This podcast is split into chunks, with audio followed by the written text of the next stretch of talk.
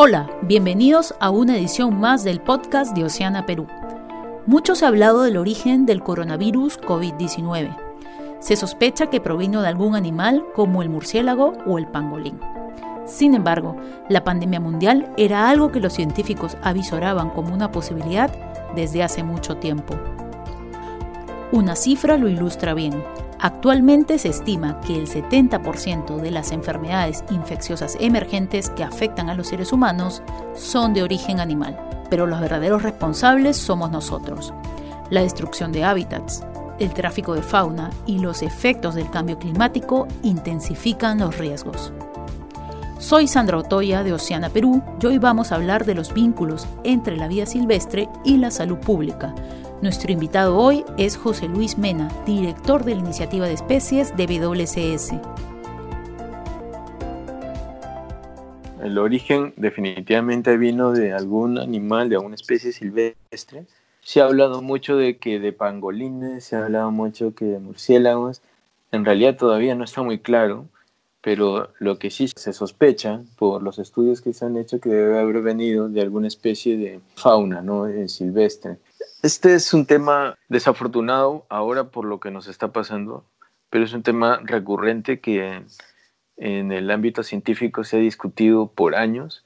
Nuestras acciones, nuestras actividades, el cambio de uso de la tierra que hace el ser humano, la perturbación de los ecosistemas en general, es lo que nos acerca a exponernos a patógenos en el caso del SARS-CoV-2 y la enfermedad, ¿no? que es el COVID-19. Eso, digamos, es consecuencia de una serie de procesos que vienen dándose y de que este es uno de ellos y han habido otros avisando o poniendo la alerta de que esto puede suceder en cualquier momento y ya está, lo estamos viviendo en el caso del brote de ébola, que varias veces ha sido recurrente.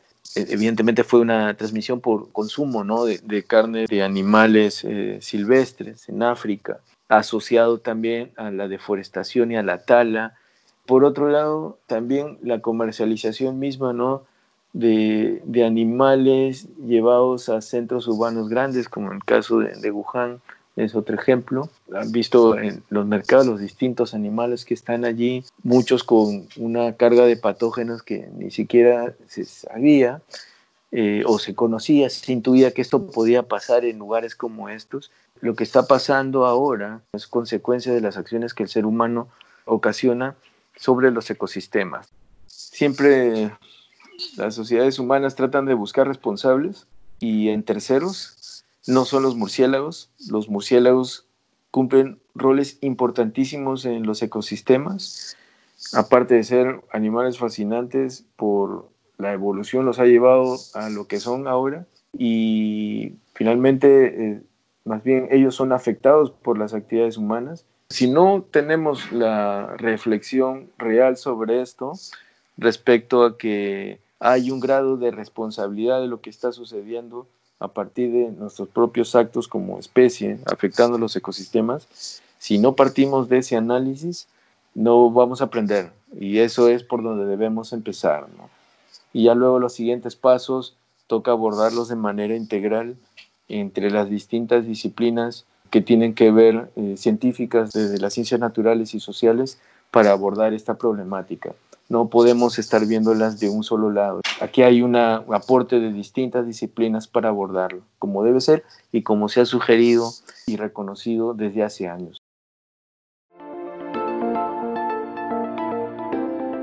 Para enterarte de más noticias vinculadas a este tema y conocer más sobre los efectos de la pandemia en la pesca en el Perú, puedes visitar nuestra página web perú.oceana.org y también nuestras cuentas en Facebook, Instagram y Twitter. Además, puedes suscribirte a nuestro podcast en Spotify, Apple Podcast o tu aplicación favorita. Soy Sandra Otoya y esto fue el podcast de Oceana Perú.